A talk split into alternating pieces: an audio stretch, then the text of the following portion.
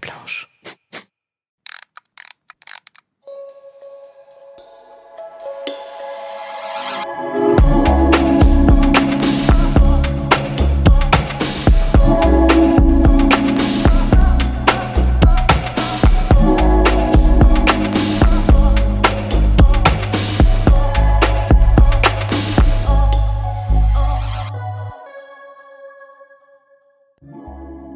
En l'honneur de Movember, Like met en lumière des histoires de pères et de fils. Durant ce mois, nous offrons une tribune aux hommes qui se confient à notre micro sur leurs relations père-fils et comment elles ont influencé leur développement personnel. Des récits évoquant vulnérabilité, santé mentale, amour et lâcher prise. Découvrez leurs histoires. Bonjour à toutes et à tous et bonjour, Tariq, bonjour Anne-Lie. Le jingle, il est feutré, j'ai envie de parler avec une voix feutrée. Tariq, on est très heureuse de t'accueillir aujourd'hui. Moi aussi, je suis heureux d'être là. Oui, tu es humoriste, tu es comédien, enfin, tu es multicasquette, hein, parce que tu es aussi euh, euh, animateur radio. Ouais. Et qu'est-ce que j'ai oublié? Scénariste. Scénariste, voilà, scénariste. Tu as été repéré par Jamel Debbouze en 2012. Tu as enchaîné euh, avec ta participation à La France a un incroyable talent. Ouais. Tu as fait la première partie du spectacle de Gad Elmaleh et tu vas faire le prochain d'ailleurs. Ouais, ouais, aussi. Euh, d'ailleurs. tu es toi-même en tournée dans toute la France avec ton spectacle Vérité. Exactement. Et un spectacle euh, dont le nom reflète bien ta source d'inspiration. Oui, exactement. quotidien, c'est ça. mon quotidien. Et puis euh, voilà, je parle à cœur ouvert, je raconte vraiment ma vie. quoi. C'est vraiment des vraies histoires. Hein. Il y a beaucoup de gens qui me demandent si j'invente un peu dans ce spectacle. Je crois que de tête, il y a un sketch. Donc vraiment, ça doit être 1% du spectacle. On a un sketch qui est un peu euh, inventé, mais mm. tout le reste, c'est vraiment que des vraies histoires qui me sont arrivées. C'est génial. Ouais, il n'y a, a, rien de...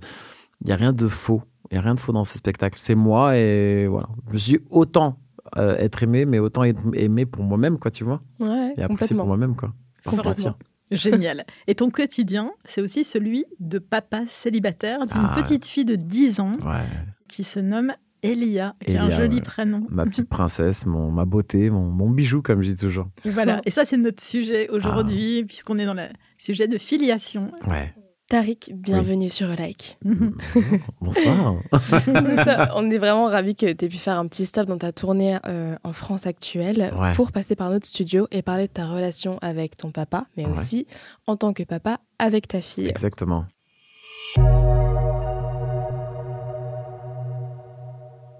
Notre première catégorie s'appelle le miroir et on y parle de transmission, d'éducation réciproque.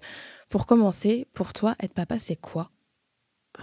Être papa, c'est euh, avoir des responsabilités. Et quand tu as des responsabilités, eh ben, il faut les assumer jusqu'au bout. Tu peux pas te dérober. En fait, c'est ça. C'est qu'en fait, elles s'imposent pas. Elles viennent naturellement. Elles sont là. Tu les vois. Tu sais ce que tu dois faire. Tu sais où tu dois aller. Tu sais que tu dois accompagner un être, que ce soit un garçon ou une fille, dans une vie. Et pas seulement jusqu'au bac ou jusqu'aux études ou jusqu'à ce que Marie, je crois que jusque toi, tu fini as fini d'être là. Mmh. Tu as une responsabilité. Et cette responsabilité, tu ne peux pas, pour moi, à mes yeux, hein, Tariq, mmh. tu ne peux pas l'esquiver. moi, je, suis encore très, très choqué euh, quand j'entends des, des papas qui n'assument pas ou qui reconnaissent pas ou qui se barrent ou qui sont pas là. Ça, moi, ça me, ça me vraiment met hors de moi. Parce que pour moi, quand un enfant arrive sur cette planète, euh, sur cette terre, on t'a confié euh, la vie de mmh. quelqu'un. On t'a pas confié une maison, on t'a pas confié une voiture, on t'a confié un être, une vie. Et une vie, il y a des responsabilités. Complètement. Est-ce que toi, ces responsabilités, chez toi, elles ont été innées, c'est-à-dire que ta fille est née et tu t'es dit, je suis père et il faut que j'assume, ou est-ce que c'est un rôle que tu as construit au fil des années? Non, alors je, l'ai construit. Alors pour, la petite histoire et pour vous raconter euh, les choses, de toute façon, il y a besoin que je vous raconte les choses pour Bien comprendre. Sûr. Mais ton contexte. Euh, Elia, c'était un enfant totalement désiré avec sa maman. Euh, on a eu Elia et au bout de six mois, oui, je me suis séparé de la mère de, ma fille. On s'est séparé. Il y avait que six mois. C'était en décembre. Elle est née au mois de mai. Et je me suis retrouvé face à ses responsabilités. Et pour être honnête, j'ai voulu peut-être un peu les esquiver. Peut-être pas les esquiver, mais j'ai peut-être demandé du renfort à ma mère, à ma sœur, mm. et il s'est passé ce qui devait se passer, c'est que ma sœur, qui elle est une, une personne très droite, euh, ma fille, qui est ma, ma grande sœur, quelqu'un de très droit, très, euh, dans les règles, euh, très old school. Mm. Elle m'a dit Écoute, Coco, tu vas pas revenir ici chez maman avec ta fille. Tu es un père et maintenant tu vas devoir assumer. Personne va t'aider. Et, je fais faire, et je vais faire passer le message à tout le monde personne va t'aider. Alors bien sûr, ma mère, hein, vous connaissez les mamans, elle m'aidait un peu en cachette.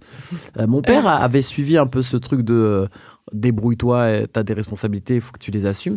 Ma mère m'aidait un peu en, en cachette, mais ma grande sœur était euh, très à cheval sur ça. Donc euh, au début, c'est vrai que j'ai peut-être pas voulu me dérober parce que je, je savais que j'allais assumer, mais j'ai dit bon allez, euh, allez, maman, elle est là, Mm. je vais aller dormir là-bas, je vais gérer, je vais, moi je vais faire mes trucs et je vais laisser la petite et, Ouais. mais ça n'a pas été aussi simple que ça. Et euh, ma soeur m'avait dit, écoute, tu reviens à la maison euh, ici chez maman, mais euh, tu vas pas rester ici, il va falloir que tu te trouves un appartement. Moi, j'avais jamais vécu tout seul, c'est ce que je dis dans le spectacle. Moi, j'avais jamais vécu tout seul, j'avais 36 ans. Je, moi, je passais de ma mère à ma femme à tout seul. Mm. J'avais jamais eu d'appart tout seul. C'est Ouais. jamais. Jamais, jamais fait des démarches pour demander un appart, même ne serait-ce qu'un studio. J'avais jamais vécu tout seul. Donc, euh, ma soeur me dit, je te donne un an. Tu vas rester un an ici. Dans un an, quoi qu'il arrive, tu vas partir. Quoi qu'il arrive, tu vas partir. Rétrospectivement, tu trouves que ça a été une chance pour toi? Ça, ça a été comme un. Ah oui, bah, ça a été comme une pression déjà. Oui. Parce que je me dis, un an, ça passe vite. Sachant que dans ces un an, bah oui, j'avais le soutien de ma maman euh, qui était là, et puis mon père qui était là parce que j'étais chez eux. Mais euh, c'était une année où, où j'ai pas totalement fait les choses à 100% parce que, euh, parce que je travaillais déjà beaucoup. Je travaillais déjà beaucoup. Et qu'il fallait Ouais. que je travaille. Il, fallait, il me fallait de l'argent. Et puis c'était hyper conflictuel avec la mère de, de ma fille. Les deux premières années, hein, c'était pas un divorce cool, c'était un divorce hyper compliqué. Donc euh, la séparation, elle a, elle a été très très dure. Les gardes et les trucs, parce qu'au début, on n'était pas encore passé devant le JAF, donc c'était hyper Mm. compliqué. Donc, au bout de d'un an, il m'est resté quelques jours vraiment avant que ma soeur me mette à la porte, hein, parce que la date et ma soeur étaient vraiment sérieuses. C'était pas un truc qu'elle disait ouais tu vas partir et tu vas rester Mm. encore six mois. Non, tu vas partir. Au 30 janvier, tu pars. Je me souviens de cette date. Et donc, euh, je trouve un appart le 27 janvier. Je trouve un appart le 27 janvier. Et en fait, cette année-là où j'étais chez ma mère, ça m'a permis de réfléchir. Et je me dis, effectivement, tu es tout seul, tu as une responsabilité. Est-ce que tu as envie d'être un père qui, euh, voilà, qui, sont, qui prend sa fille un week-end sur deux et puis voilà, elle est à moitié des vacances et puis et j'ai dit non. Non, et c'est pas dans mon tempérament de pas assumer les choses. Quand je fais Ouais. une connerie, quand je fais une erreur, quand je fais un truc, j'assume jusqu'au bout. Mm. Donc j'ai dit, je vais assumer et je vais le faire tout seul. Et je vais demander rien à personne. Je vais apprendre à devenir un bon père tout seul. Alors bien Mhm. sûr, il y avait des, des réflexes euh, innés, puis qu'on a euh, comme ça, euh, assez, instinctifs. Donc voilà, changer ma fille, tout ça, c'était facile. Mais à un moment donné, il va falloir euh, bah, lui apprendre des choses. Il va falloir lui faire une coupe de cheveux. Il va Mhm. falloir faire à manger. Je n'avais jamais cuisiné. Je savais faire des trucs, mais je savais faire des trucs d'adultes. Je savais pas faire Ouais. des trucs pour les enfants.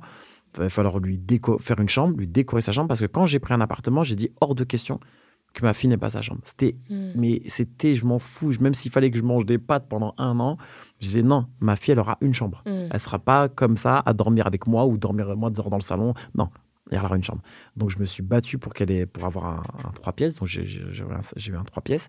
Ma fille a eu sa chambre. Et quand j'ai emménagé, j'ai dit à partir de maintenant, je vais me débrouiller tout seul et je vais tout apprendre tout seul. J'ai pris des cours de cuisine. Euh, j'ai pris des cours, des cours de cuisine dans des associations de mamans C'est euh, génial. dans la ville de Bagnolet. Il y avait d'autres papas euh, non, non, j'étais le seul papa. Là, j'étais le seul papa. Il y a, De toute façon, il y a deux cours où j'étais le seul papa c'était cuisine et, et coiffure. Et coiffure. Et alors, j'ai pris des cours auprès d'une amie qui était coiffeuse, qui m'a appris, euh, qui m'a donné des cours de, de coiffure pour faire des nattes, pour démêler les cheveux, ouais. qui m'expliquait les produits.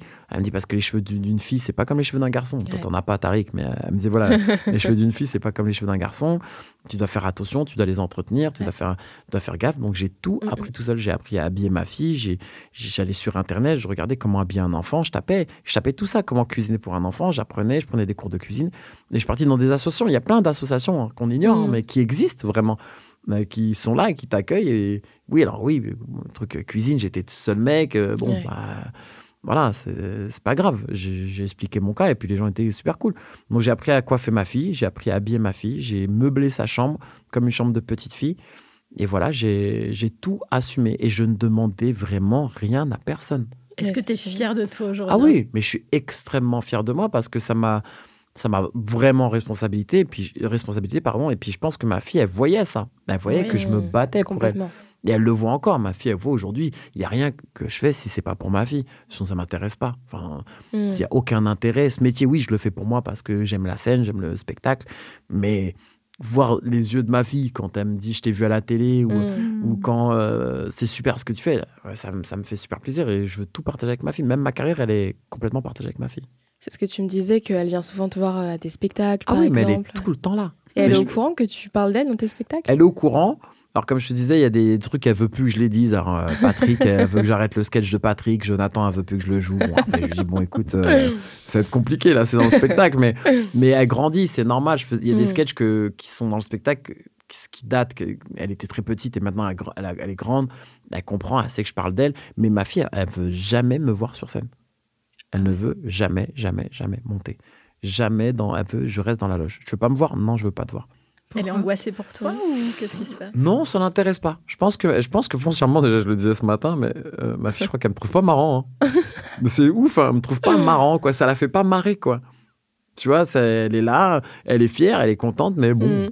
bon, bah papa, il fait des. En fait, j'ai un enfant qui est très détaché de ce métier. Être, euh, je pense que je, je, prendrais un enfant au hasard, il passerait une semaine avec moi, il dirait ouais, mais c'est génial ton métier. Mm. tu rencontres des gens, tu voyages et tout. Et ma fille, elle est pas blasée, mais je pense qu'elle est tellement, pour elle, c'est le quotidien, mmh. oui. qu'elle se rend pas compte que c'est un, un, truc ouf que je fais. elle, pour elle, bon bah papa, il va au, travail comme si j'étais pompier, que j'allais au travail ou que mmh. j'étais dans un mmh. bureau. Pour elle, c'est pas extraordinaire. Donc je pense que c'est ça. Euh, et, et, je sais que ma fille, elle a parlé une seule fois de mon métier à l'école, une fois. Et depuis, elle m'a dit, je veux plus jamais parler de ton métier à l'école. En fait, un jour, je, fais une émission télé qui s'appelle euh, Le meilleur pâtissier. Et je fais le meilleur pâtissier célébrité. Et je gagne un meilleur pâtissier célébrité. Ah mais non ouais, je gagne le meilleur pâtissier célébrité. Et je lui dis, euh, je dis, papa, elle, elle était avec moi au tournage. Elle a vu que j'avais gagné. On a attendu la diffusion. À la diffusion, le lendemain, elle va voir ses copains à l'école et elle dit, bah, mon père, c'est lui qui a gagné l'émission hier. Et tout le monde lui dit, bah, c'est pas vrai, c'est pas ton père. Et il la croyait pas. Il me dit, mais c'est pas vrai, euh, n'importe quoi. elle m'a dit, papa, moi, je parlerai plus jamais de ton métier.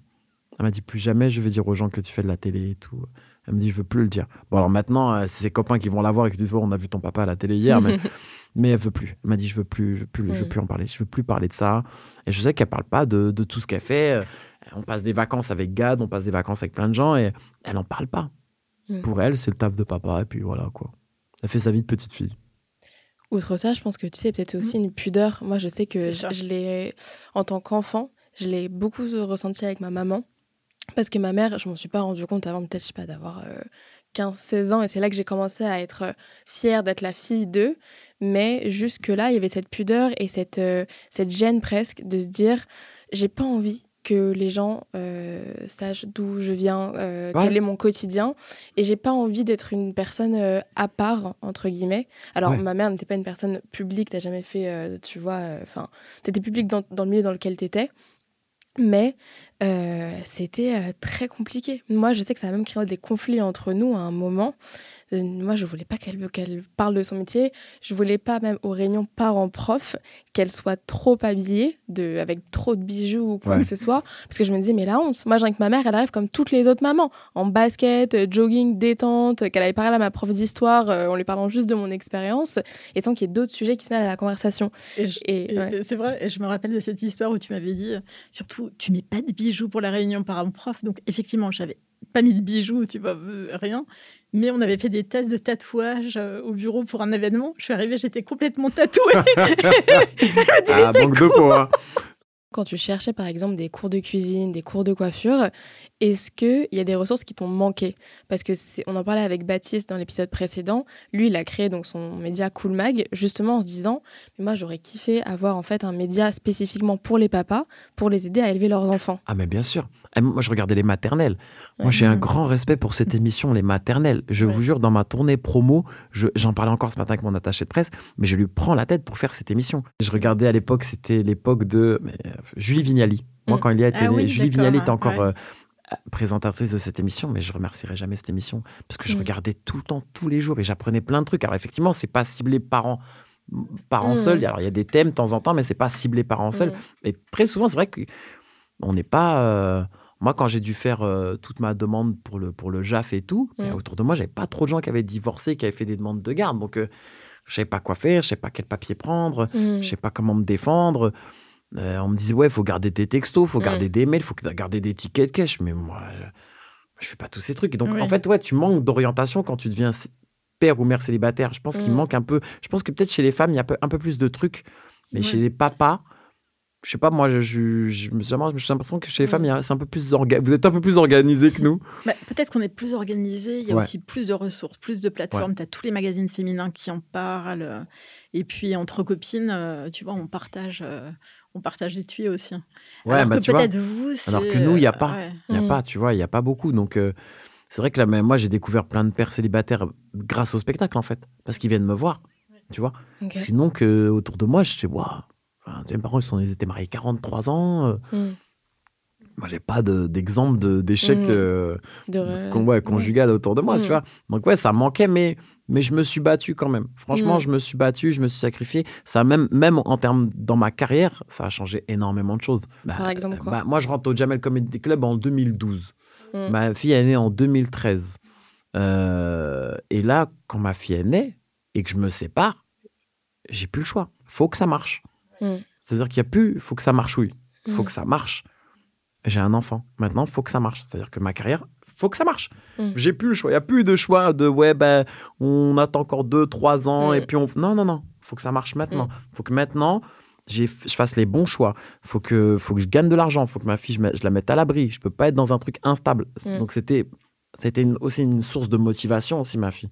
Oui. C'est ce qui, ce qui m'a aidé à, à me sublimer, à changer Mm. physiquement, parce que je sais que je faisais 116 kilos quand ma fille est née. Mmh. J'étais Mm. hyper obèse et quand elle est née, j'ai dit ah non, ah non, non, on va se reprendre en main, même sur ça. C'est-à-dire que même physiquement, je vais me reprendre en main. Je peux pas laisser mon corps partir et être dans une mauvaise santé. Il faut Mm. que je sois là pour ma fille, physiquement, mentalement. Je peux pas être malade à 50 ans et me dire, ouais, à 50 ans, je peux plus rien faire, je suis gros, je peux. Non, il faut que je sois bien. Et c'est important parce que ma fille, j'ai- j'ai besoin d'être là jusqu'au bout pour elle, quoi. C'est hyper inspirant et très touchant tout ce que tu, tu dis. Et Ouais, je pense que ça va toucher aussi euh, pas mal de papas qui. Ouais, puis il faut, écoutent, faut, faut se battre, c'est pas impossible. À chacun sa situation. Bien sûr, je suis peut-être dans une situation privilégiée ou, ou facile, Ouais. mais ça n'a pas toujours été facile. C'était des fois très compliqué. Je raconte très souvent cette anecdote où un jour, ma fille, je venais, j'étais dans mon nouvel appartement et, et ma fille, elle pleure le matin. Bon, elle pleure. Je me dis, bon, normal, le réveil, elle veut pas aller à la crèche, elle pleure. Mais elle pleure 10 minutes, 20 minutes, une heure. Je me dis, mais attends, ça s'arrête pas là. Ça, elle s'arrête plus, ça ne s'arrête plus. C'est-à-dire que je, je tente tout ce qui est possible et imaginable pour que ça s'arrête. Ça ne marche pas. Je me souviens, je, je prends mes affaires, je vais en pyjama chez ma mère. Elle- la Mhm. fille, ma fille pleure de chez moi, dans la voiture, dans l'ascenseur, sur le trajet jusqu'à la porte de chez ma mère. Quand je sonne chez ma mère, ma mère, elle l'attrape et elle arrête de pleurer. Et j'étais en panique, je ne savais pas ce qu'il y avait. Oh. Je ne savais pas. Et c'est pas- et c'est ces moments-là qui sont durs parce que tu dis, Mm. mais qu'est-ce qui me manque là? Je fais tout. je fais, j'ai tout, il y a tout bien là. Ouais. Et là, non, ben, il manque, je sais pas. Et puis, c'est comme ça. Et tous les jours, faut apprendre, faut comprendre, faut essayer de savoir la psychologie de ton enfant et pourquoi et Mm. comment. Alors oui, c'est un enfant du divorce, c'est un enfant qui passe d'une semaine à une autre, d'une personne, d'un appart à une autre, d'un train de vie à un autre train de vie. Mais il faut s'adapter et je me suis adapté. Et j'ai tout focus sur ma fille. Il n'y a rien que je fais. En fait, il n'y a pas une décision que je prends sans que ma fille soit dans la décision. C'est pas possible, c'est- fou. J'achète une voiture, celle qui elle vient avec moi parce qu'il faut qu'elle me donne son avis. Je vais acheter un appartement, faut qu'elle vienne avec moi parce qu'elle doit me donner son avis. Mais il y a plein de trucs où j'ai, si elle ne me donne pas son avis, Mm. ou si j'ai pas l'approbation, ou si ensemble on n'a pas décidé quelque chose ensemble, c'est pas possible. Je le fais pas. Est-ce que toi, tu as eu cette éducation-là de la part de tes parents? Très, euh, je dirais pas fusionnelle, mais très complice. Avec ma mère, oui. Avec mon père, non. Bah, mon père, on était. C'est un, papa euh, marocain. C'est une génération. Il est né en 1933, mon père. Donc, il est vraiment d'une autre génération. Bon, après, moi, j'ai eu la chance d'avoir un père qui, qui a, qui a grandi en France, qui a fait ses études en France. Père n'avait pas d'accent, il parlait très bien français. Il a grandi ici, il a eu ses diplômes ici. Mais il a grandi dans ce truc de. Il n'y a que le travail. Y a Mm. pas autre chose. Ouais. Me parlez pas de vos passe-temps, de vos trucs là. Mm. L'école, les études, le travail. Ne me parlez pas de vos trucs là, j'en ai rien à faire. Faites du sport si vous voulez faire du sport, faites du théâtre si vous voulez faire du théâtre. Mais moi, là, il me faut des hommes, des femmes qui. Ils ont des bureaux, ils travaillent, ils, ils se marient, ils ont des enfants, c'est tout. Ouais. C'était, il n'y a que ça qui comptait. Donc, on avait. C'est compliqué de parler avec lui. Et du coup, quand tu lui as évoqué ton souhait de devenir euh, humoriste, comédien, Ouah, c'était, euh, c'était chaud. Il n'y a pas cru une seconde. hein. Il m'a dit arrête tes conneries. Il m'a dit. euh, mm, Est-ce que là, euh, bah, là, de toute façon, il y croit par la, par la Ah, force là- des choses parce là, que là, t'as maintenant, du il, y- succès. il y a cru. Maintenant, il, fier, est, hein. maintenant, il est plus là. Je pense que là où il est, il est fier de, de, de, de moi. Mais c'est, c'est dommage parce que ça a marché après. Ah oui. J'ai eu un an. Et ça, c'était une question de timing. Mon père, il est resté là encore un an. Il aurait vu un incroyable talent. Il aurait vu plein de trucs. Bon, il l'a pas vu. C'est, c'est mon petit regret. Mais euh, peut-être. Je saurais jamais. mm. Des fois, dans mes rêves, il est là. et, euh, je lui demande, je lui dis alors, t'as vu ou pas? Je t'avais dit. Tu Mm. vois? Et euh, ouais, on le saura jamais. Il est On le saura jamais. Mais c'est vrai que quand je lui ai dit la première fois, tu sais, je vais arrêter médecine et je vais, euh, et je vais faire, euh, et je vais faire de l'humour, il m'a dit, mais qu'est-ce que tu racontes? Qui fait de l'humour? Il m'a dit, mais qui, pourquoi tu veux faire ça? Il m'a dit, t'es pas bien là, tu vas devenir médecin. C'est bien médecin, il y a de l'argent, regarde ta sœur. Parce que moi, chez moi, on- enfin, le problème, c'est que nous, on- nous, on a marché à la pression. C'est pour ça que je te dis, la relation avec mon père, elle a été compliquée parce que il nous a mis dans les études à fond, dans le travail à fond. Ça a été très dur, c'était compliqué. Il nous a pas. Nous, on a appris, euh, on a appris à être bon à l'école, mais voilà, de manière très dure. Et pas de. Aujourd'hui, j'ai des consoles et tout, mais euh, comme je vous disais tout à l'heure, mais à un moment donné, il y avait rien chez moi. Mm. C'était des livres, Ouais. c'est tout. Fin. Pas de télé, pas de radio, pas de. Et peu de place, du et coup, à tout ce qui fait que les enfants peuvent euh, aussi Non. se divertir. Exactement. Et à était- l'émotion, peut-être. Ouais, aussi. et à l'émotion. Et donc, bon, on était six, on était très unis avec mes frères et sœurs. Bon, alors, je dis pas qu'il n'y avait pas de jouets, qu'il y avait pas, il y avait la télé, il y avait tout ça, mais non, il y avait des horaires. Il y avait des Mm. horaires, il y avait des règles. Et mon père, c'était les études avant tout. Mm. Oubliez, me parlez pas de télé, me parlez pas de jeux, me parlez les études avant tout. Je me souviens, je faisais quand on, mon père, il avait cette phrase quand, quand on avait un manuel de maths ou de français, bah, je, je, je t'apprends rien, mais on le termine jamais le livre. C'est vers la fin de l'année, il te reste une quinzaine de pages, vingtaine de pages. Mon, frère- Ouais. mon père, il disait vous, vous n'êtes pas comme les autres, vous. Vous, vous allez terminer le livre. Les autres, ils s'arrêtent là. Vous, vous terminez le livre. Mm. Il n'y a pas de de genre c'est la fin de l'année, il reste 15 pages de livre et on les fait pas. Fait non, Mm. vous, vous finissez le livre. Vous n'êtes pas comme les autres. Ouais. Vous allez travailler. Parce que Alors, après, je le remercie parce que c'était important et il nous a appris des valeurs et des, et des règles. Mais voilà, le, le week-end, c'était deux pages, de, deux pages de maths, deux pages de français en plus de tout ce qu'on avait à faire. C'était comme ça tous les week-ends. Et on n'avait pas le choix. Est-ce que tu trouves que dans le, dans le relationnel avec ton papa, parce que je pense que ton humour, ça date pas, euh, tu vois, du début de ta carrière, c'est c'est quelque chose que tu avais en toi. Est-ce que tu avais l'impression que dans le relationnel avec lui, justement, injecter de l'humour, ça pouvait aider à faire passer des messages, adoucir Mon père, est- ouais, je- moi, je- moi j'étais, plus, plus comique que mes frères. Et, donc souvent, ouais, bien sûr, j'essayais de faire passer les choses avec, euh, avec de l'humour. Mhm. mais il était trop rigide. Il était trop rigide sur certains trucs. Alors, bien Mm. sûr, il rigolait, mais il était trop rigide. On pouvait pas lui faire à l'envers. C'était impossible. Il savait. En plus, moi, il savait que j'étais malin. C'est que ma façon d'essayer de, le- de, de- de Mhm. l'endormir. Mais c'était très compliqué. Alors, effectivement, on, on se parlait pas beaucoup sur beaucoup de sujets. Moi, je sais qu'aujourd'hui, euh, je crois que j'ai jamais parlé euh, femme avec mon père. Une- J'en ai parlé qu'une fois, c'est quand je me suis marié, quoi. Ah ouais. Ah ouais. Tu vois? Ouais. c'est juste ça. J'ai jamais Mm. dit à mon père, j'ai une meuf. Parce que Jamais. jamais. Enfin, je, le jour où je lui ai dit j'ai une meuf, bah, j'ai épousé cette meuf, quoi Ok. tu vois? Mais euh, il y a des choses où qu'on, des- des- il y a des, vraiment des sujets qu'on abordait jamais. Très intime. Très Et intime. avec ta maman. La pudeur et tout. Bah, c'est marrant parce que, tu vois, quand je parlais de, de- avec ma mère de meuf, je parlais, j'avais plus de facilité à parler ma- à ma mère de, de copine Mhm. et, et- et de contraception. Et pourtant, ma mère était pas du tout euh, aussi, euh, euh, on va dire, ouverte d'esprit que mon père, parce que ma mère, elle, elle, elle est née au Maroc, bah, comme mon père, mais elle, elle, est- elle a grandi au Maroc et mon père, il s'est marié avec elle. Donc, il l'a Mm. ramenée ici en France. Et c'est marrant parce que tout ce qui était contraception, j'en ai parlé avec ma mère la première fois. Elle me dit, oui, t'as une Ouais. copine, mais protège-toi, tu vois.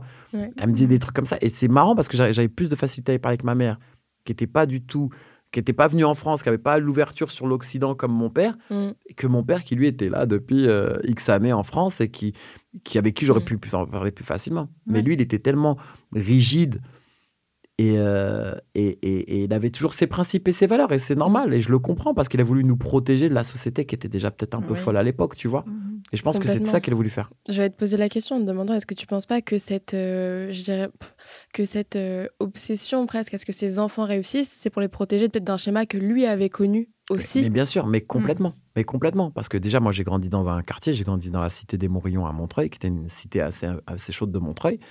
Et mon père, et non, lui, il voyait les enfants de des mmh. mecs de sa même génération, des mecs de, sa génération. Et il disait, moi, je veux pas que mes enfants deviennent comme ça. J'ai pas envie d'aller vous chercher au commissariat. Dis le mmh. jour où je vais vous chercher au commissariat, que je vais vous tuer au commissariat. Mmh. Donc c'était simple. Ça nous a calmés. Et je pense qu'il nous a protégés de ça. C'est vrai qu'avec mes frères et sœurs, ouais, il est dur, machin, euh, on peut rien faire. Et, au début, mais quand t'es un enfant, c'est normal. tu, ouvres la fenêtre, t'as des gosses qui jouent en bas, t'as envie d'être bah avec eux. Et on comprenait pas. Et à la fin, je crois que là, oui, aujourd'hui, je me rends compte, je dis, ouais, mais en fait, euh, en fait il m'a mmh. protégé de plein de choses que j'aurais pu faire euh, et partir en vrille, quoi. Et juste pour rebondir peut-être sur l'éducation qu'il t'a donnée, est-ce que toi, c'est l'éducation que tu as reçue de la part de tes deux parents, tu la transmets à ta fille d'une manière ou d'une autre? Oui et non. Ok. Oui et non. Euh, Dis-nous tout.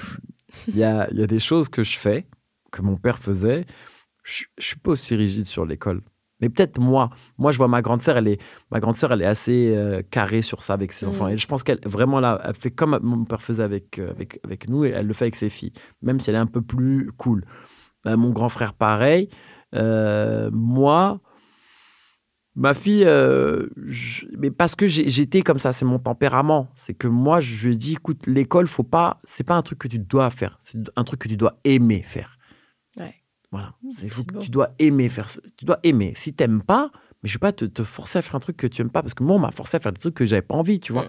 Donc, euh, je suis un peu plus cool sur les études avec ma fille. Même mmh. cool. Après, j'ai de la chance. Elle est intelligente. Donc, ça, c'est vraiment la chance que j'ai.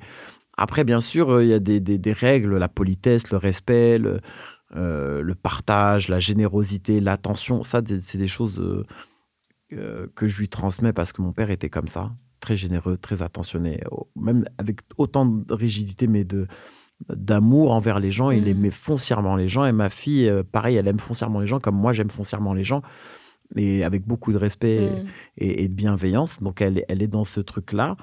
Après, oui, sur la, on va dire sur la religion, euh, moi, j'étais élevé dans un cadre assez, assez modéré mmh de, la religion musulmane, mais bon, avec des règles assez strict. Par exemple, je, mmh. te le disais la dernière fois, moi, je, je fêtais pas Noël. Moi, j'ai pas fêté Noël. Moi, je me souviens, mon père, il avait mis, pour nous faire kiffer, il mettait une guirlande lumineuse qui traversait le salon en diagonale, mais il n'y avait pas, enfin, tu vois, nous, on n'avait pas euh, Père Noël, les cadeaux, le sapin, il n'y avait pas. Mmh. Bon, moi, perso, avec ma fille, ça marche pas comme ça. Euh, mais je lui ai expliqué comme mon père m'a expliqué. Ben, je lui ai dit, écoute, euh, c'est pas une fête de notre religion, mais il y a une différence entre avoir une crèche et fêter le jour de l'an et la naissance de Jésus et la fête et puis euh, le sapin, la déco, la rigolade. Donc nous, on est plus dans le sapin, la déco, la rigolade. Donc euh, voilà. Donc ça, je le fais. Il y a un sapin tous les ans. Cette année, on part à New York euh, voir l'illumination du, du, oh. sapin et tout ensemble. Donc, Génial. donc voilà, on est dans la fête. On fait Halloween, on fait, on fait, on fait toutes les fêtes. Mais voilà, tout en lui expliquant que voilà, c'est la fête. C'est pas, on célèbre pas. Tu vois. Oui et ça, c'est important. Et mon père, lui, c'était on célèbre pas, mais on fait pas la fête non plus. Parce que, voilà, à l'époque, il avait cette, euh, ce truc aussi. Euh, lui, il a, il a grandi aussi dans un cadre très strict, de, très strict pardon, religieusement. Donc, il l'a retransmis avec nous. donc, nous, il n'y avait pas de Noël. Euh, il, y pas la... il y avait des bûches, mais bon, voilà, c'est un, un, dessert, quoi. C'était pas la bûche, tu vois. Mais avec ma fille, ouais, je suis beaucoup plus cool sur beaucoup de choses. Ok. Tu vois. Mais je transmets beaucoup de choses que, que mon père n'a pas transmis. Et j'en parle dans le spectacle parce que je sais que ma fille, on, on a été invité il y a deux ans au mariage de deux copines à moi. Elles sont mariées ensemble. Et il fallait que j'explique à ma fille. Ma fille, elle me dit, mais elle se marie avec qui? C'est ce que je dis dans le spectacle. Elle me dit, mais il se marie avec qui? Mmh. Je dis, mais mmh. elle se marie euh, Julie et Camille. Elle me dit, non, mais c'est qui les maris? Ouais. Je dis, mmh. ben non. C'est Julie et Camille, en fait. Et que des filles. Et là, elle me pose la question, mais, mais mais attends, c'est, me dit, les filles, elles se marient pas entre elles, les filles. Et mmh. moi, aucune formation sur l'homosexualité. Mmh. Zéro. C'est vraiment le thème avec mon père, le sujet, on en parlait pas. C'était tabou. Alors, dans les années 80, je t'en parle pas. 90, encore moins, on en parlait. Mais là, je me dis, en 2023, je ne peux pas ne pas en parler à ma fille. Mmh, c'est obligé. Elle le voit dans les réseaux, elle le voit à la télé. Complètement. Donc, il faut que je lui explique. Donc, tu vois, en fait, il y a aussi ce truc de génération où, en fait, maintenant, tu es obligé d'expliquer des choses qu'à une époque, on disait, bon, On peut pas peu dans les ce truc, on peut fermer les yeux là-dessus, tu vois. Parce que tu sais qu'à travers son exposition à la société ou même son exposition digitale, elle va voir ces Eh ben, choses-là. elle va voir ça. Et donc, elle est obligée de me poser la question. Donc, quand je lui ai expliqué, je lui ai dit, bah, écoute, euh, chérie, aujourd'hui, voilà, euh, deux personnes du même sexe peuvent s'aimer. Voilà, Mm. l'amour, c'est important. Et puis, elle me dit même sexe. Et, et aujourd'hui, Mm. dans notre société, c'est totalement normal, comme un couple hétéro. Mm. Et elle l'a compris, elle a, elle a kiffé, elle était très heureuse. Et, et voilà, tu vois. C'est génial, c'est génial. Je pense que c'est un, un bel héritage. Est-ce qu'il y a des... hum, C'est une question que, que moi j'aime bien poser à titre personnel. Ouais. Est-ce qu'il y a des schémas un peu de pensée inconscients qu'au début tu as reproduit avec ta fille et là tu t'es dit, oula, non, je veux pas reproduire ça dans mon éducation euh, avec ma fille? Ouais, je pense, ouais, ouais. Ouais, il y en a. Enfin, Il y en a un paquet. hein. Mhm. Ouais. On a un paquet. Bien sûr, euh, euh, le, un- je, je crois dans les. euh, beaucoup dans, le, dans les schémas de, de punition au début. Je faisais Ah des punitions tellement ringardes avec ma, fille. Je Tu me vas au disais, coin. Ouais, je dis, mais c'est mon- ton père qui faisait ça. Mais qu'est-ce que tu fais Mais n'importe quoi. tu vois, et, et, et au début, je voulais la, la forcer à manger des trucs. Je dis, mais non, non, elle veut des pâtes, fais-lui des pâtes. En fait, Mm. j'essaie de faire des trucs, des élaborés. des... Parce que moi, je sais qu'avec mon père, on n'avait pas le choix, tu vois. Ouais. Mon père, euh, ma mère, elle cuisinait, c'est ça ou rien, ou bonne nuit, tu vois. Donc ça, j'ai essayé. Mais j'ai remarqué, en fait, quand les, les enfants, je sais pas si c'est peut-être moi ou quand tu les, tu les responsabilises un peu dans l'autonomie, je trouve qu'ils font vachement gaffe aussi Totalement. de perdre ce que tu leur donnes. Je sais que ma fille, je des fois, elle a des, des, des moments de liberté où je dis, vas-y, fais ça, gère-le toi. Et je pense qu'elle a tellement peur de perdre cette, cette Mm, mm. petite chance, cette petite ouverture qu'elle dit, attends, attends, attends, je vais pas faire la folle, Ouais. je vais faire attention. Par exemple, cet été, moi, je l'ai testé, là, j'ai, grâce au maternel, j'ai acheté une, une carte bleue à ma fille, un, un objet qui est super cool, qui s'appelle Money Wilkie. Mhm. Et euh, j'ai vu ça sur les maternelles. En fait, c'est une petite, euh, petite plateforme que tu recharges. Et, euh, et donc, tu, tu, tu, tu recharges avec de l'argent. Mm. Puis ta fille, elle peut payer sans contact, Ouais. tu vois. Mm. Et je lui charge sa monnaie Wilkie. Et je lui dis, écoute, voilà, c'est en plus, je, je l'ai pris pour cet été. Donc, c'est la première fois qu'on l'avait. Je lui dis, voilà, je vais te mettre 150 euros Mm. dedans. On part deux mois en vacances. Gère ton budget comme tu veux. Mais à la fin des vacances, si, si reste de l'argent, c'est bien. Mm. Si en une semaine, tu as cramé 150 euros, tu n'auras plus un euro de plus. Et comment elle la géré? Bah, Elle l'a super bien géré. J'étais choqué. J'étais choqué. Je- Mais moi, tu m'aurais donné 150 euros, c'est 1000, 1000 francs. Tu m'aurais donné, tu m'aurais donné 1000 francs à l'époque, à 10 ans. Mais il y avait 1000 francs- 500 francs de bonbons. Mais, mais c'est vrai, j'aurais acheté de ouais. n'importe Mm. quoi, mais je serais parti en guerre. Je me j'aurais fait n'importe quoi. Mais elle a géré. Et elle a été surtout ce qui m'a vraiment marqué. C'est là que je vois que ma fille, elle a vraiment pris ce truc de moi. Ma fille, elle est archi généreuse. Elle paye des trucs aux gens. C'est Et des fois, je lui dis, Mm. écoute, Elia, tu peux pas tout payer à tout le monde. Mm. Elle me dit, ouais, mais ils ont pas. Elle me dit, moi, j'ai tout. Elle me dit, moi, j'ai tout, eux, ils ont rien. Elle me dit, je leur paye. Je dis, bah, oui, mais tu peux pas payer tous les trucs. Et elle, Mm. elle me dit, non, moi, je peux pas si. Je peux pas manger toute seule. Et ça, c'est un truc à moi. Moi, je peux pas manger tout seul. Je peux pas aller faire du shopping tout seul. C'est pas possible. Je peux pas dire qui fait, qui fait un truc tout seul, c'est impossible. Mm, mm. Soit c'est un héritage euh, Ouais, familial. Ouais, voilà, c'est un héritage familial. Je ne sais pas faire quelque chose tout seul. Et elle, elle est comme moi. Et, et je me souviens des fois, et, et c'était la première fois que j'avais vu ça. Ma fille, elle, elle vient, elle me fait sa première soirée euh, pyjama à la maison. Mais elle invite trois copines à elle. Et euh, ses copines, elles lui disent Mais t'as de la chance, ton père, il t'a tout acheté. T'as tout. Elle dit Mais moi, j'ai pas tout ça.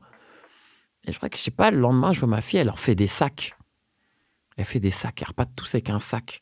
Puis je me dis Il y a quoi dans le sac? Mais je leur donne tous les trucs qu'elles ont aimés parce que moi je les ai en double et je, je donne tout. Et elles sont toutes reparties avec un sac, chacune, de jouets. J'ai dit, ah d'accord, ok. Et je lui ai demandé, Mm. je mais je te rachèterai deux fois plus encore la prochaine fois. Ouais, Elle me dit, moi, elle me dit, papa, moi j'ai tout, j'ai de la chance. C'est adorable. Tu vois Et je pense que c'est aussi un, quelque part, tu vois, une, une leçon encore plus qu'elle te donne de générosité. C'est Exactement. comme s'il y avait une espèce d'éducation réciproque.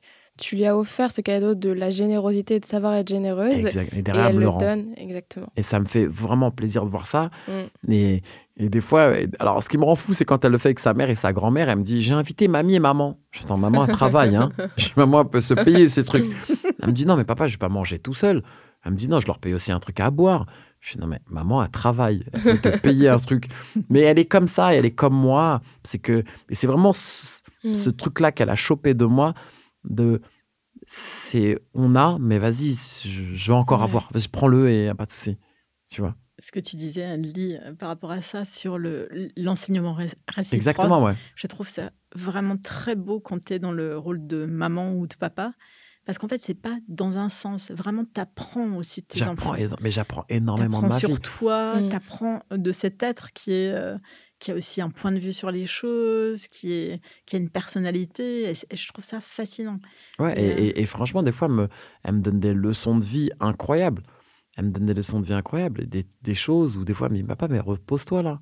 Mais t'en as pas marre de tout le temps travailler? Viens, on se repose, viens, on fait un truc. Elle me dit, t'es fatigué. Je suis, ouais, c'est vrai, je suis fatigué, mmh. mais qui paye le loyer? Elle me dit, c'est pas grave. Elle me dit, vas-y, on mange pas aujourd'hui. Je me dis, peux pas ne pas manger aujourd'hui. Je dis, mais elle me dit, mais elle me dit, non, il faut que tu te reposes. Et c'est vrai que ma fille, elle me balance des trucs. Des fois, je me dis, t'as 10 ans, toi, vraiment? J'ai une phrase que je dis souvent. Je dis, ma fille, je serai toujours, toute ma vie, redevable de ma fille. Je, ma fille mmh. m'a sauvé la vie. Et je dis, ma fille, elle m'a sauvé la vie. Elle m'a sauvé la vie dans le sens que si elle n'avait pas été là, je pense que j'aurais pas fait tout ce que je fais maintenant. Peut-être pas avec la même rage et la même ambition. Non, mais même pas, j'aurais rien fait. Et je pense qu'en plus, moi, comme je suis un peu dépressif, je pense que ça m'aurait peut-être emmené sur un truc un peu dark, tu vois. Mmh et je pense que quand ma fille, elle est, elle est née, je pense que ça m'a ça m'a recadré. Je pense que je serais mmh. éternellement, éternellement reconnaissant de, de l'arrivée de cet enfant, de sa mmh. présence dans ma vie. Parce que euh, c'est mon phare, quoi, tu vois. Tu viens d'appuyer sur un sujet que je trouve absolument passionnant et que j'adorerais aborder dans notre prochaine rubrique qui s'appelle l'entourage.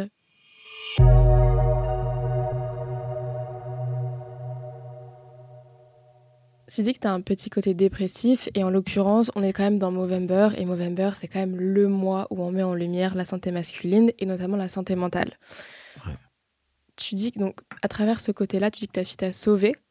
Est-ce que ce côté-là, parce que c'est un, côté qu'on imagine aussi tellement en contraste de ton métier d'humoriste, tu vois, on se dit mais le mec il fait son métier, c'est de faire rire les personnes. Et comment est-ce que toi, tu as appréhendé cette dualité? Est-ce qu'il y a une autre personne qui, a, qui t'a aidé à appréhender, cette, appréhender pardon, cette dualité ou à la reconnaître déjà? Entre, mon, entre ma, ma, dépression, ouais, j'ai vu une, une coach euh, il y a peut-être trois ans. Parce que malgré tout, en fait, j'ai, euh, j'ai un côté euh, très, très, très, très. je sais pas si on peut dire lunatique ou en fait, je peux passer vite de l'euphorie mmh à la déprime. Mais quand je te parle de la déprime, c'est la déprime de je me mets une balle dans la tête. Hein. C'est, on est vraiment. Et, ce gap-là, je le comprenais pas. comment je peux être heureux mmh. comme un fou et être au bord du mmh. suicide euh, deux minutes après? Et, j'ai cherché, j'ai cherché, j'ai essayé, de, de chercher. Ma fille, ça me maintient, donc ça m'emmène pas jusqu'à l'acte lui-même, mais ça me maintient. Mais je ne savais pas. Je ne sais pas d'où ça vient.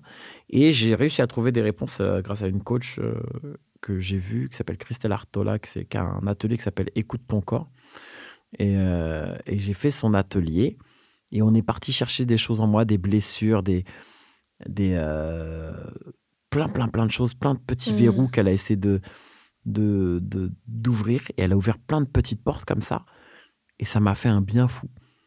Et, et je me suis redécouvert et j'ai appris à m'aimer, à m'apprécier, à me faire confiance, à me dire, mais tu sais que, une parenthèse, j'arrive à dire que je suis drôle que depuis peut-être un an.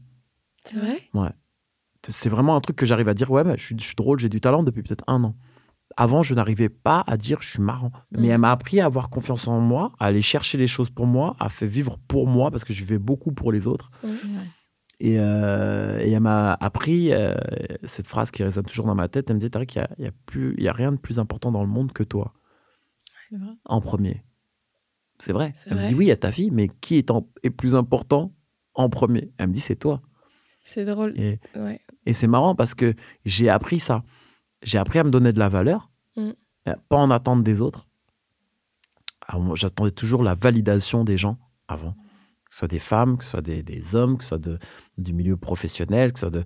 J'attends toujours qu'on me valide. Mm. J'attendais que la valeur vienne des autres, alors que non, la valeur, on se la donne soi-même.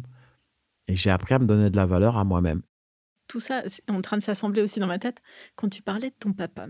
De ton papa, tu vois, qui, qui peut-être pour vous protéger, ce qu'on disait tout à l'heure, euh, euh, te pousser à faire des études. Mais je pense que peut-être ils voyaient aussi, enfin j'imagine, tu vois, le potentiel, le talent que tu avais aussi de te réaliser, de ne Mm. pas euh, être un gamin juste dans la cour, mais qui pouvait avoir euh, un grand destin, des grands rêves, tu vois, des choses que tu pouvais porter au niveau professionnel ou ailleurs. Et je pense que tu es en train de faire ça et que toi-même, tu te l'autorises aujourd'hui. Ouais, bah, Mm. c'est- mais c'est totalement ça. Mm. Totalement ça. Mais même mon, père, à l'époque, je lui disais, euh, je disais, papa, tu sais, un, un jour j'aurai un Molière, hein. un jour j'aurai un César, un jour j'aurai un 7 d'or. Bon, à l'époque, t'as Mm. pas connu, toi, les 7 d'or, Mm. mais Non. ça, récom- ça récompensait les, les Eh animateurs télé. Oui. Ok. Et, euh, et je lui disais, un jour j'aurai un 7 d'or, un jour j'aurai un Molière. Et il me disait, arrête tes bêtises. Il me disait, arrête, c'est pas un métier ça. Et je lui disais, si tu verras, tu verras, tu verras, je serai connu. Les gens, ils vont m'aimer, les gens, ils vont rire. Mm. Il me dit, mais non, mais arrête. Mm. il y a une personne sur un million. Et euh, ah, dommage, il est plus là pour que je lui dise que je l'ai fait. Mais, Mm. mais voilà, c'est vrai que la dépression, c'est un truc qui fait partie de moi. Je vis avec ça. Est-ce que cette capacité à pouvoir articuler ta pensée, couplée avec ce travail que tu as fait avec euh, cette femme, a changé des- tes relations ou certaines relations dans ton entourage? Ouais, ouais, ouais, énormément. Euh, avant, j'étais dans la, dans, la, dans la retenue quand Mm. je voulais dire quelque chose à quelqu'un. Maintenant, je ne suis plus du tout. C'est quelque chose qui me plaît pas, je le dis. Quand il y a quelque chose... Avant, je pouvais faire des choses que je n'avais pas envie de faire. Mm. Tu vois. Maintenant, j'ai pas envie de faire quelque chose, je ne le fais pas. C'est-à-dire que je- ça- tu peux monter, descendre, c'est mort, je veux pas le faire. Et même Mm. dans mes relations amoureuses, là, ça fait euh, un, plus d'un an, que je, suis- quasiment deux ans que je suis célibataire, mais parce que je veux pas me mettre avec une meuf pour me mettre avec une meuf, en fait. Mm. Je veux pas accepter quelqu'un parce qu'il faut que j'accepte. Mm. Et je sais qu'avant ces deux ans, j'ai eu des relations courtes, mais courtes parce que non, ça me va pas. Et je vais pas attendre que. que- Mm. Non, ça me va pas. Et je vais pas rester parce que toi, tu as envie que je sois une- Ouais. une- d'une certaine manière. Mm. Ça, ne- ça ne va pas. Donc, je n'ai pas envie. Mais avant, j'aurais pu rester six, six mois avec une nana que j'aime pas ou Ouais. tu vois, que- avec qui j'accroche pas, tu vois. Mais maintenant, non, je ne m'inflige plus des choses que je ne veux plus. Et dans mon entourage, bien sûr, j'accepte, il y a des choses que je n'accepte pas, même dans mon Mm. travail. J'ai pas envie de faire une émission télé, je la fais pas.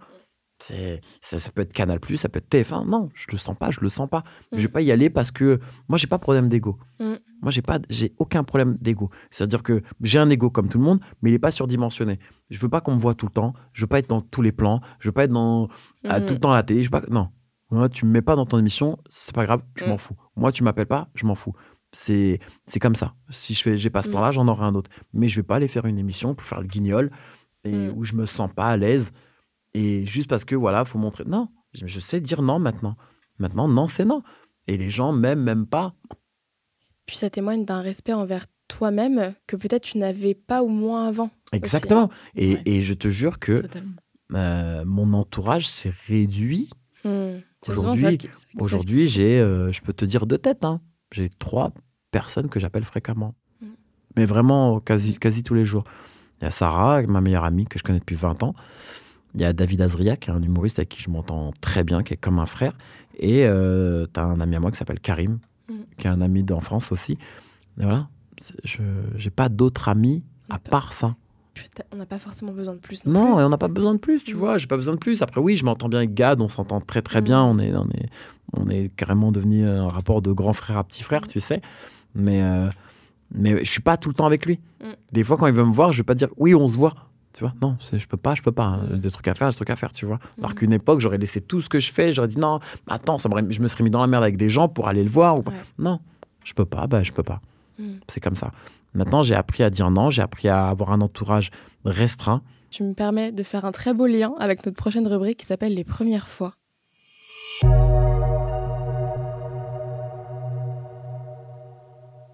Dans les premières fois, on parle de tout. On Ouais. parle de premiers conflits, première fois où, par exemple, avec ta maman, vous avez parlé de la contraception. Tu nous as dit tout à l'heure que c'était beaucoup plus facile d'en parler avec elle Ouais. qu'avec ton papa. Enfin, d'ailleurs, c'était un non-sujet avec ton père, Ah bah, c'est un non-sujet. Non, mais de toute façon, le sexe, c'était un non-sujet. hein. Ouais. Ah, c'était un non-sujet. Ah, c'est même pas envisageable, je crois. J'aime jamais parler de ça avec mon père. Mais, hein. Vraiment, mon père, il est décédé, j'avais euh, 39 ans. Ouais, non, jamais. jamais. Jamais parlé de ça. Et avec ta maman. Ma mère, oui. Ok. Et comment? Bah, je pense que ma mère, elle aimait bien, elle faisait de la rigolade. Ma mère, elle était beaucoup dans la chariade, donc euh, elle nous charriait sur ça, tu vois. Ah, t'as une copine, ah, bah attention, faut te protéger, hein, tu ramènes pas un bébé à la maison. Donc, tu vois, on, on savait plus ou moins Ouais. qu'on pouvait en parler avec elle, tu vois. Mm. Donc, c'était cool. Avec ma mère, c'était très, très cool sur ça. On pouvait en parler. Mais avec mon père, c'était impossible. Est-ce qu'à un moment, vous avez partagé un premier secret, tous les deux, ta fille et toi? Un secret d'adulte? Oui, oui, oui. On a déjà partagé un secret ensemble. J'ai déjà partagé un secret, oui, bien sûr. Mais plein, plein gens, on partage plein de secrets avec ma fille. Tu considères que c'est important pour la confiance, pour euh, Ouais. son développement personnel? Mais j'ai besoin que si elle me dise ses secrets, mais si elle a envie, je lui Mhm. dis s'il y a des choses que tu veux me dire, moi tu peux tout me dire. Mais on a ce, ce truc de rapport de, de confiance et de trucs. Et moi je suis beaucoup dans le rythme de l'enfant en fait. Je, je- Mhm. je- je suis beaucoup son rythme psychologique et physique. Donc euh, non, si elle a besoin de me dire un truc, on se parle. Si elle a besoin de confiance en plus, je, je peux accorder plus de confiance. Mais elle me dit papa, est-ce que là je peux faire ça Mais fais-moi confiance. Mhm. Je vais bien, je vais bien le faire, je vais y arriver. Mhm. Donc je le donne, mais elle, trahit jamais pour le moment, tu vois. Ouais. Et c'est cool. Et je pense que ce rapport de pas. C'est pour ça que je dis faut, faut se dire des secrets, se garder des secrets. Moi, je sais que ma fille, elle me dit pas tout. C'est sûr qu'elle a des secrets de fille, mais je veux pas les savoir, c'est ses secrets de fille. Comme moi, j'ai des secrets d'adulte, on se dit pas. Mais on a notre truc, notre petit cercle de confiance, où là, on se dit des choses qu'on n'a pas nécessairement envie de dire, Mhm. qu'on n'a pas envie nécessairement de. Ma, ma fille, elle est, elle est pas obligée de savoir comment il est mon compte en banque. Mais des fois, ça m'est déjà arrivé de lui dire écoute, Elias, moi, si, on va Mm. pas faire. Il n'y aura pas 15 cinémas, Mhm. il n'y aura pas 3 Disney, il n'y aura pas des restos, il n'y aura pas des Uber Eats, il n'y aura pas. de- Ce mois-ci, me demande rien parce que je vais payer ce qu'il faut payer pour la maison. Et après, le plus, on va avoir. On peut pas faire des trucs de fou. Mais je, je, je suis pas obligé, tenu de faire, je suis pas obligé de faire une comptabilité à ma fille, tu vois. Non, complètement. Tu vois, je pourrais lui dire, écoute, un truc d'adulte, tu manges ce qu'il y a, tu sors où on te dit d'aller, et c'est. Ouais. Non, j'y écoute. Voilà. Euh, et ma fille, elle a la technique, elle va sur mon téléphone, elle me fait marrer. Parce que je lui dis, tu sais, euh, j'ai l'application BNP, et quand il y a de l'orage, ça veut dire c'est pas bon. Mhm. Et quand il y a du soleil, ça veut dire c'est bon. Et très souvent, elle m'a dit, oh bah j'ai vu ton téléphone, il y a de l'orage. Hein. Elle me dit, j'ai vu ton téléphone, là, il y a de l'orage, hein. bah laisse tomber. hein. Ah, J'ai dit, bah oui, il y a de l'orage.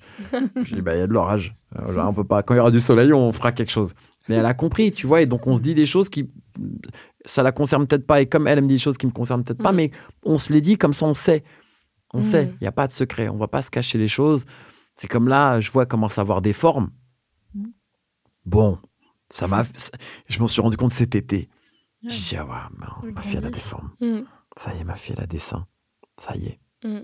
Elle a une poitrine. Oh, je mais qu'est-ce que je vais faire Mais est-ce que c'est moi Je lui dis, tu veux que je t'achète un soutien-gorge ou, ou Mhm. je laisse ça à sa mère? Tu sais, ça m'a. Tu sais, j'ai dit, j'ai pas le code. J'ai j'ai Mm. pas le, le manuel de ça. Mm. Et l'autre jour, je lui dis, bah, euh, tu, tu veux que je t'achète un truc pour euh, en haut et tout? Elle me dit, non, non, non, non, non, pas besoin. Je t'es sûr, hein, je t'achète ce que tu veux. hein. Euh, Elle me dit, non, non, non, pas besoin, c'est pas besoin, papa. Et après, euh, et j'ai bien compris qu'il faut que je puisse rentrer dans la salle de bain. C'est fini. Ouais. Mhm. Ça aussi, ça, ça aussi, c'était un moment dur. Attention, Ouais. c'est un, c'est un moment normal, mais c'est un moment dur. Moi, c'est- moi c'est un moment compliqué quand ma fille me dit Ah non, mais là, tu me laves plus. Elle me dit C'est fini, papa. Elle me dit Non, non, là, tu rentres plus là. Elle me dit Mm. Tu rentres plus. Tu vois, quand j'entends la serrure se fermer, je dis Ah ouais, ça y est, oh, oh, c'est fini. C'est une femme, c'est terminé. tu vois Et ça, je me dis bah, va plus, de- plus les jours passent, plus elle a mo- moins en moins besoin de moi. Elle s'achète Ah, ses non, affaires. non, ça c'est pas vrai. C'est pas c'est vrai. pas moi, vrai. je, je le sais, hein, je suis son producteur exécutif. T'inquiète pas, je sais qu'elle a encore besoin de moi. C'est- C'est l'autonomie qui se développe, Ouais. mais par contre, elle a toujours besoin de toi parce que tu es déjà son référent. Mm. Tu vois, tu es son cadre, tu es son cadre d'amour euh, qui lui donne la force pour être dans la vie. Ah ouais, mais T'es c'est. tout ça, tu mais vois. tu sens Et ça, le truc qui. Mais non, Tu mais toute la vie. Mm. Regarde, Anne-Lie, elle a 22 ans. Ouais. Et je pense que tu as encore besoin de ta maman, non? Ah oui, complètement. Mais c'est juste que c'est différent. C'est ça. C'est différent. Plus tu grandis, moins tu as besoin de ta maman pour te tenir la main partout où tu vas et pour tout ce que tu fais, notamment dans le travail. Euh, et en même temps, tu as toujours. Moi, je sais que quand j'ai passé une mauvaise journée, bah, en fait, peu importe les gens que j'aime et euh, combien je les aime, j'appelle ma maman. Ouais, je, je comprends ce que tu me dis. Mais des fois, ça me fait bizarre, quoi, tu vois. Ouais. De voir qu'elle est dans sa chambre, qu'elle parle avec ses copines, Mhm. qu'elle ferme la porte, elle veut pas que j'écoute. Putain, je me dis, ouais, je suis exclu. Avant, on faisait tout à deux. euh. Même des fois, je tu me fais un câlin Oh, vas-y, euh, c'est bon. Ah, je dis, tu fais pas un câlin, là? Ok, d'accord. Mais déjà, c'est un privilège d'avoir cette relation-là et de pouvoir un- avoir un moment de ta vie et de, vo- de votre vie commune où vous avez tout fait ensemble. Ah ouais, non, mais ma fille, c'est. C'est rare. Ouais. Je me dis là, là j'y pense, je me dis, ouais, ouais. tu vois, et, et, et souvent aussi, je dis, je culpabilise quand je fais un truc sans ma fille. Ouais. Tu vois, je suis parti à. J'ai joué là, en septembre, j'ai joué à l'île Maurice et j'ai joué à, à La Réunion. Et je voulais la ramener. Mhm. Et l'organisateur me dit, bah vas-y, ramène ta fille, je te mets un plus un et tout. euh. Mais je lui dis, écoute, c'est septembre, c'est début de CM2. Mhm. Tu m'aurais dit ça en mars, avril, c'est sûr, j'aurais Mhm. euh, j'aurais Mhm. loupé une semaine. Mais écoute, j'étais là-bas, je me suis amusé parce que c'était un festival, on était grave bien encadré. J'ai fait mille une activités et j'étais pas bien. J'ai dit, mais je là, je suis en train de kiffer et elle n'est pas là. T'avais envie de partager ça avec elle. Bah oui, Mm. je peux Mm. pas me dire je suis sur une île paradisiaque, je fais du bateau, je me nage avec des dauphins, des raies et elle, elle est Mm. à l'école, quoi. Non, c'est ridicule. Non, il faut que je kiffe avec ma fille. C'est- obligatoire. Quand je demande deux places pour un événement, généralement ma fille est avec moi. C'est Tout le génial. temps, ouais. Ouais. C'est rare que j'emmène une autre personne. Euh, le... Alors j'ai fait un truc, ça, ça, je l'ai peut-être un peu forcé, mais aujourd'hui je regrette pas. en fait, quand j'étais, quand j'étais, quand ma fille était toute petite, je voulais qu'elle aime le foot. Ouais. Et alors Ben, je l'ai forcé, pas j'ai forcé, mais Mais un peu quand même. je l'emmenais. Tu sais, elle partait déjà au Parc des Princes très jeune, ma fille. hein. Ouais. Très petite, elle venait au Parc des Princes. Mhm. Elle aimait pas le foot du tout. Et un jour, euh, je lui ai fait rencontrer euh, un joueur de foot. Et depuis ce jour-là, elle est fan du Paris Saint-Germain. Mais et là, je vous jure, quand je pars au Parc des Princes avec ma fille, mais je crois que je passe les meilleurs moments, les meilleurs matchs. Je suis avec ma fille, quoi. Génial. Elle est fan du Paris Saint-Germain, elle a un maillot, elle connaît le nom des joueurs, elle- on peut parler football, elle et moi. Mm. Ça, c'est. J'avoue, je l'ai peut-être un peu forcé le truc, tu vois, j'ai peut-être un peu orienté. Pousser l'initiation Mais au football. aujourd'hui, je trouve qu'on est, euh, on est, on aime, on aime ce club, on, on vit un moment, et c'est notre moment au parc, on kiffe, on est heureux. Mm. Génial. euh, et, et- et- et depuis ce jour-là, moi, franchement, c'est des petits trucs comme ça, tu vois, que j'ai envie de partager avec ma Ouais. fille, mais je peux pas faire ça. Moi, je peux pas aller au Parc des Princes tout seul. C'est pas possible. Alors, j'emmène euh, Karim très souvent avec moi ou euh, Sarah, mais dès que je peux Ouais. emmener Elia, j'emmène Elia avec moi. C'est canon. C'est mon bébé. Et c'est un peu une forme quelque part euh, d'envol que vous prenez dans votre relation de tous les deux. Et ça tombe bien, c'est le titre de notre prochaine catégorie.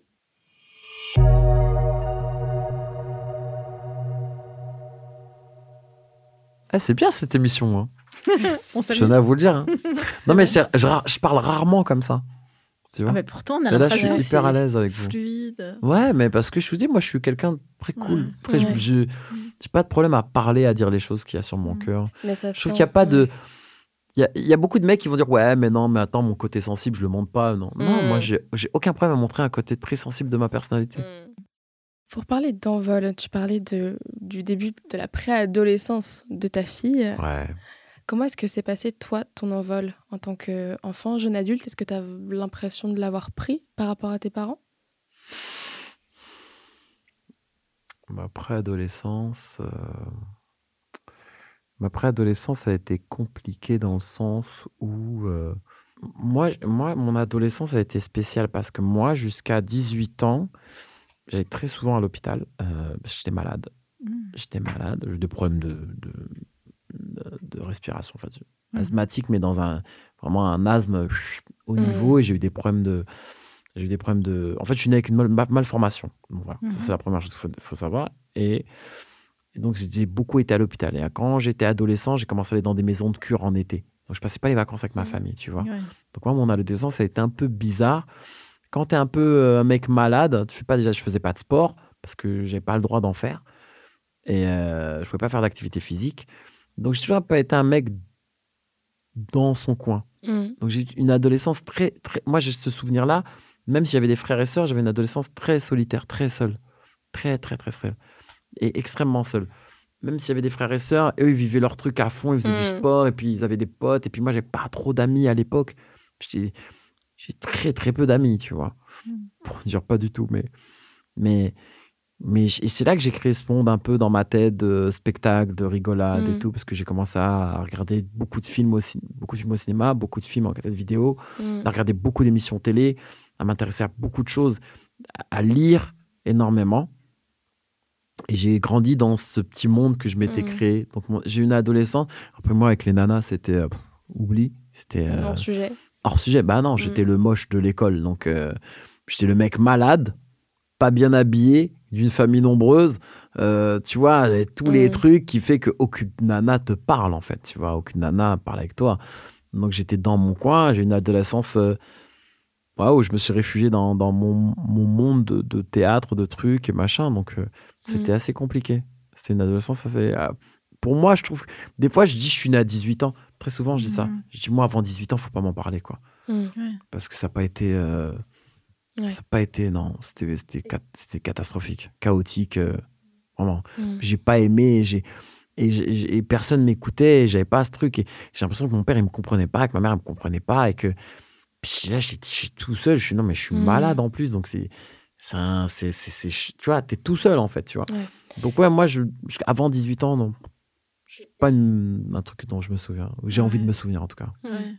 Et est-ce que dans cette période-là, donc tu disais, tu, tu commençais déjà au niveau créatif à imaginer plein de choses, mais est-ce que tu imaginais ou tu te projetais toi-même à ce moment-là dans l'idée qu'un jour tu deviendrais papa, tu créerais ta famille? Euh, que Papa, oui, j'ai toujours voulu être père. Ah oui? Ça, c'est un truc, ouais, avoir des enfants, bah oui, j'en voulais plus. Après, j'en ai eu une et après, ça, je me suis arrêté là. Mais mais je, je, voulais des enfants, bien sûr, que je voulais avoir une mmh. famille, je voulais avoir une femme. Euh, mmh. Parce que voilà, euh, c'était un objectif pour moi mmh. d'avoir une famille, quoi. Je voulais une famille. Donc je, ça, je me suis projeté sur ça, sur l'enfant et tout. Même, même, ma carrière aussi, je me suis projeté aussi pas mal. Tu dis que ça tu, cette phrase, euh, c'est à 18 ans que je suis née. Est-ce qu'à 18 ans, il y a quelque chose qui s'est déclenché? Est-ce qu'il y a eu un élément particulier? Parce que c'est une forme d'envol de ta personnalité, une forme de sortir aussi peut-être de... Ouais, je pense que je suis, à 18 ans, euh, je crois que je, voulais laisser ces, années un peu compliquées. Mm-hmm. Mm. Pour moi, pas, pas des bonnes années parce que c'était compliqué vraiment. Il y a 18 ans, quand, quand j'ai eu mon bac, je suis arrivé à la fac et puis que j'étais déjà dans un truc de... Je faisais du théâtre, j'étais dans une troupe, je faisais des choses. Euh, j'étais le rigolo de l'école, de la fac, du lycée. J'avais déjà une petite, j'avais un petit auditoire, tu vois. Donc, ça y est, j'avais, j'avais pas, je dis pas que je voulais être humoriste là, mais j'avais déjà trouvé ma voie de putain, mais je veux parler avec des gens en fait. Mhm. Et les gens, ils, regarde, ils sont là, mhm. ils, écoutent ce que tu racontes, tu vois. Et, et, et, et je dis, ben, en fait, non, mais c'est moi qui ai le pouvoir en fait. C'est moi qui, qui dirige les gens là. C'est eux qui m'attendent là pour venir que je leur fasse des vannes à la récréation. donc, euh, et le mec d'avant, vas-y, laisse tomber. C'était un ringard. C'était un faible, il était faible. Et, euh, je me souviens, le, médecin qui me suivait à l'époque, il me disait Ouais, tu verras vers 18 ans, ton asthme, il va baisser mm. euh, considérablement. Je me suis fait opérer euh, de, ce que j'avais. Et il me dirait Tu vois, ça va s'arranger quand tu auras 17-18 ans, tu, vois, tu seras moins malade déjà, ça ira beaucoup mm. mieux. Effectivement, à 17 ans et quelques, ça allait beaucoup mieux. J'avais des crises d'asthme qui étaient très éloignées l'une de l'autre. J'avais plus genre une crise d'asthme, trois crises d'asthme par jour, tu vois. J'en ai vraiment, c'était vraiment éloigné. Et donc, ça allait beaucoup mieux. Et j'ai découvert, et après, j'ai découvert, euh, j'ai découvert, je sais pas, j'ai découvert Thierry Ardisson, j'ai découvert, j'ai découvert euh, Christophe de Chaval, j'ai hmm. découvert euh, Laurent Baffy, j'ai découvert tous ces gens. J'ai dit, mais, eh, mais ces gens, ils vannent les gens, hmm. ils ont des questions pertinentes, piquantes mais les gens rigolent et les gens les aiment bien. Je dis, mais moi, je veux parler comme eux. Mm. Comment ils font? Et j'ai regardé tout ce qu'ils faisaient. Je disais tous les trucs, tous les articles. Et je dis, moi, je veux parler comme eux.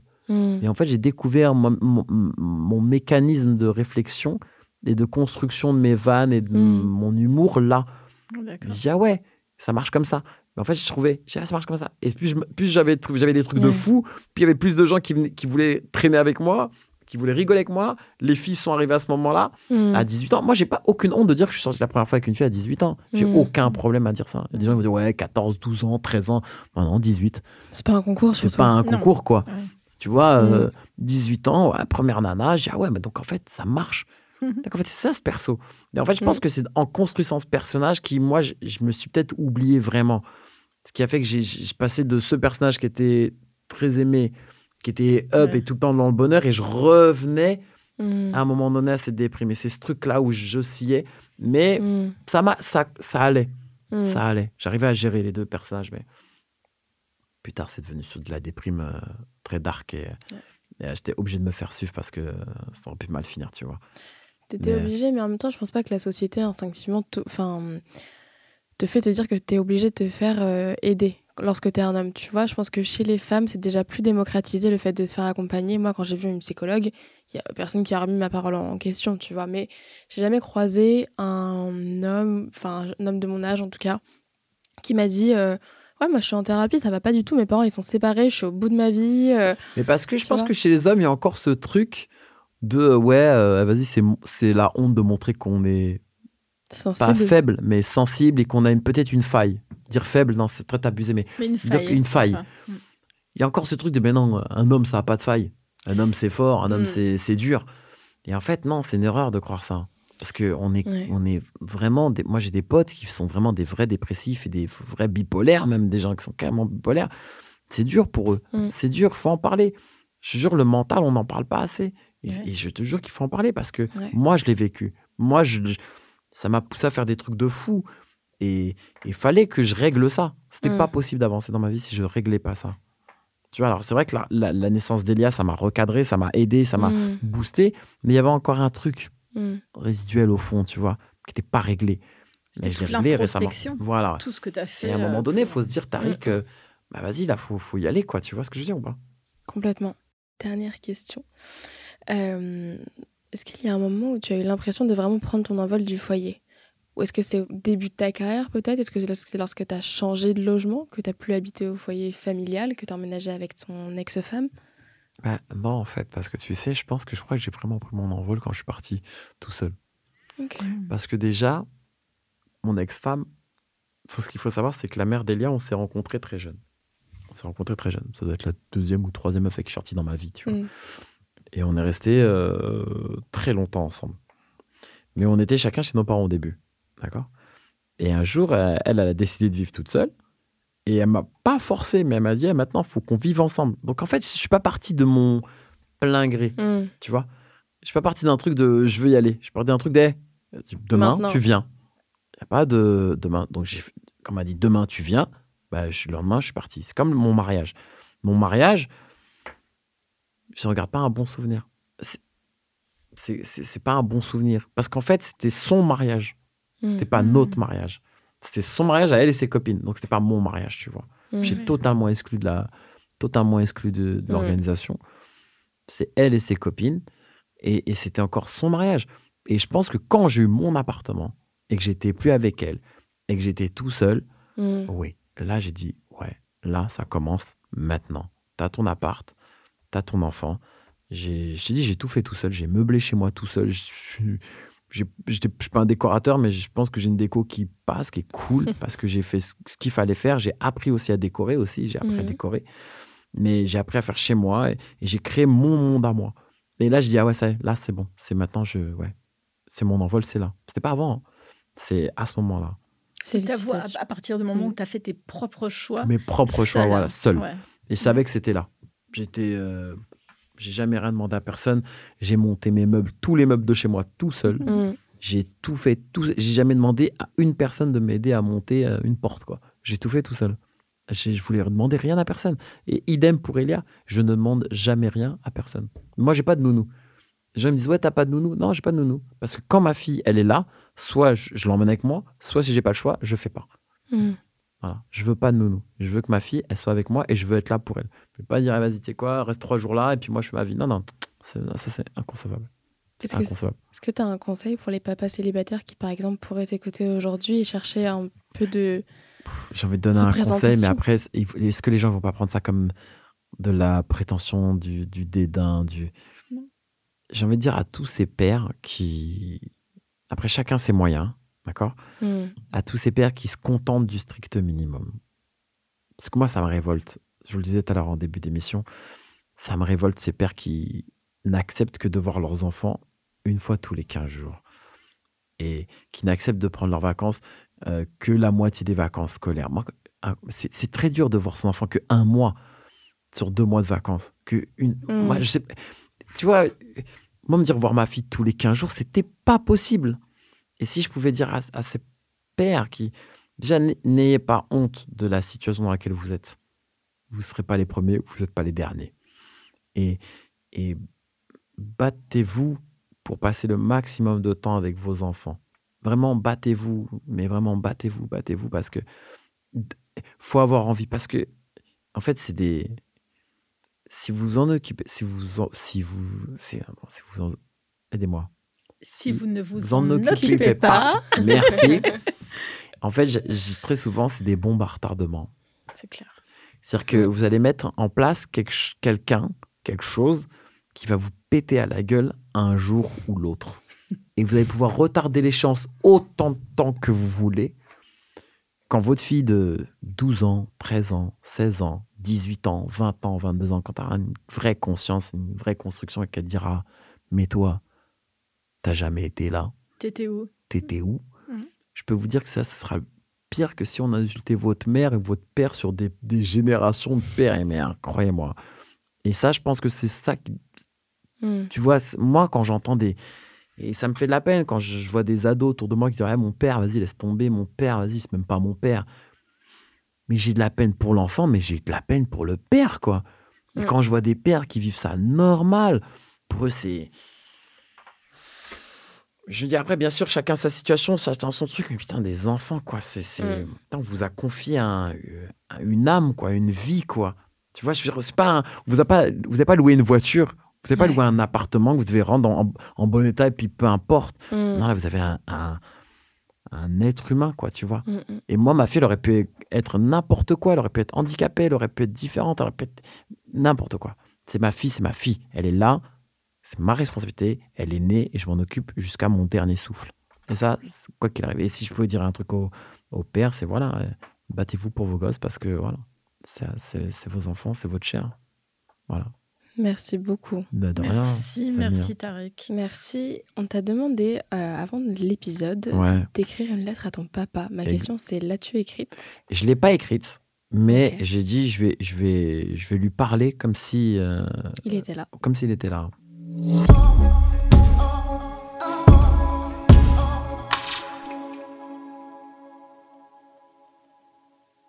sais papa. Euh, bon, ah, t'es pas là euh, pour voir ce que je t'ai promis que j'allais faire. Ça me, ça me dérange, ça me touche, mais je sais que tu le vois, ce que je suis en train de faire. Je sais que tu es fier, je sais que tu aurais voulu kiffer tous ces voyages, tu aurais voulu kiffer tous ces plus uns avec moi parce que t'aimais la vie, t'aimais voyager, t'aimais euh, les beaux endroits. C'est pas grave, c'est pas grave. J'arrive bientôt pour tout te raconter, donc t'inquiète pas. Il y a encore plein de choses qui vont se passer. Et, euh, et tu me manques. Et je vais te dire un truc que je t'ai dit rarement, parce que voilà, encore une fois, il y avait cette pudeur entre nous. Et que, et que, que j'ai jamais osé vraiment te le dire. Alors je l'ai dit dans des moments où on rigolait, des moments où, euh, on s'amusait, on, disait, on le disait pour, pour, pour rire. Ou... Mais c'est vrai que voilà, je t'ai jamais dit vraiment clairement que je t'aimais du fond de mon cœur et que je voulais te remercier pour euh, tous, ces, tous ces coups qu'il soit physique, qu'il soit euh, psychologique, que tu m'as donné, où je t'en ai voulu, où tu m'as, tu m'as cassé des, jouets, tu m'as cassé des objets, tu m'as. Mais, mais je, je sais que tu faisais ça pour mon bien. Et je sais que tu faisais ça parce que tu voulais que ça marche et que je me retrouve pas en galère. Et je sais que tu voulais que qu'il t'arrive pas ce que toi t'as connu, ce que t'es arrivé. Donc euh, rien que pour ça, merci et puis je t'aime, tout simplement.